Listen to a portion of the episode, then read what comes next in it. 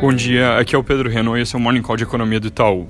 Ontem foi mais um dia muito ruim nos mercados e hoje promete repetir a dose. Tela da Bloomberg aqui toda vermelha. Tem várias coisas para comentar, então vou tentar me concentrar nos principais pontos.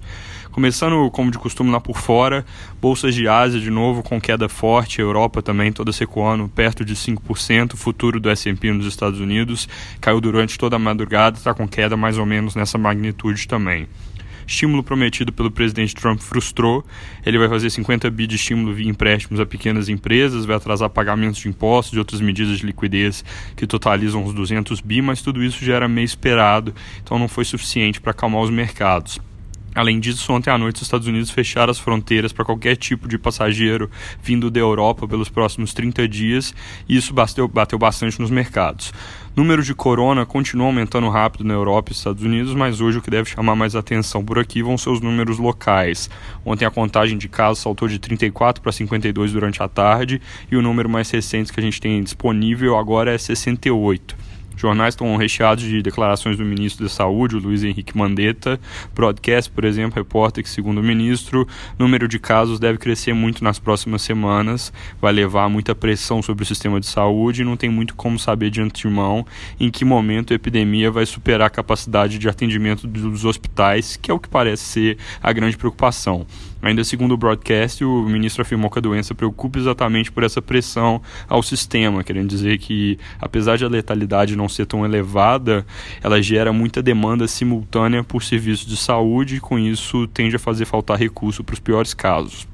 Ainda é muito cedo para trazer tendências para o Brasil, mas dá para extrapolar só pelo salto de ontem que o número deve aumentar bastante nos próximos dias. Existe aquela hipótese que não foi testada de que o clima mais quente pode ajudar a ter um impacto menor. Isso é algo que a gente deve verificar em breve se é verdade ou não.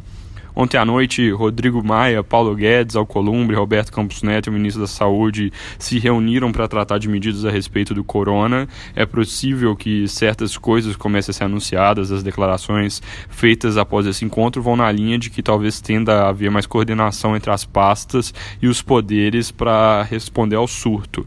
No entanto, a principal notícia que veio ontem do Congresso não foi sobre corona, não foi algo minimamente positivo, foi na verdade uma notícia bastante preocupante sobre a dinâmica fiscal, provavelmente num pior momento possível para a gente ter esse tipo de novidade. Para quem acompanhou ontem o fim do dia, o fechamento dos mercados, em cima do movimento que já vinha acontecendo durante o dia junto com o resto do mundo que piorava, a taxa de câmbio que deu uma pernada forte para cima, foi fechar o dia quase em 4,82. As curvas de juros tiveram limite de alta nas partes mais longas, tudo em resposta à decisão do Congresso que eu acabei de mencionar. O que aconteceu foi basicamente que eles derrubaram o veto do presidente Bolsonaro sobre um projeto de lei que aumenta o teto de elegibilidade para o BPC. Explicando um pouco melhor, o BPC é aquele programa que garante uma renda mínima mensal para idosos e pessoas com deficiência que têm renda muito baixa. O limite para entrar nesse programa atualmente é renda familiar de até um quarto do salário mínimo, mas com a derrubada desse veto, o projeto ele dobra o teto para metade do salário mínimo. Então, significa um número grande de pessoas que passam a ser elegíveis e, óbvio, isso implica em mais gasto em um momento no qual o governo precisava era continuar fazendo ajuste. É uma notícia ruim, Significa, então, um aumento de gastos que é difícil ser estimado com precisão, mas que deve ficar entre cerca de 7 a 20 bilhões de reais por ano e torna muito mais difícil o cumprimento do teto de gastos. Isso ainda não é uma coisa absolutamente concreta, o governo ainda tem opções para tentar reverter isso. A primeira seria negociar, tentar acalmar o clima e propor um projeto novo por cima desse. A segunda, que aparentemente já está em curso, pelo que os jornais relatam, é buscar a justiça via TCU ou STF para barrar a medida, tanto com base na lei de responsabilidade fiscal quanto na emenda do teto de gastos, porque o projeto não identifica uma fonte de receita para esse aumento de gastos, que é algo necessário, e também não apresenta uma estimativa de impacto no orçamento, que é outro requisito. Então, em tese, é uma mudança que ela poderia até ser considerada inconstitucional e que tem então uma boa chance de não virar realidade, mas ainda assim, notícia ruim em cima de um contexto ruim, pressão para o lado errado.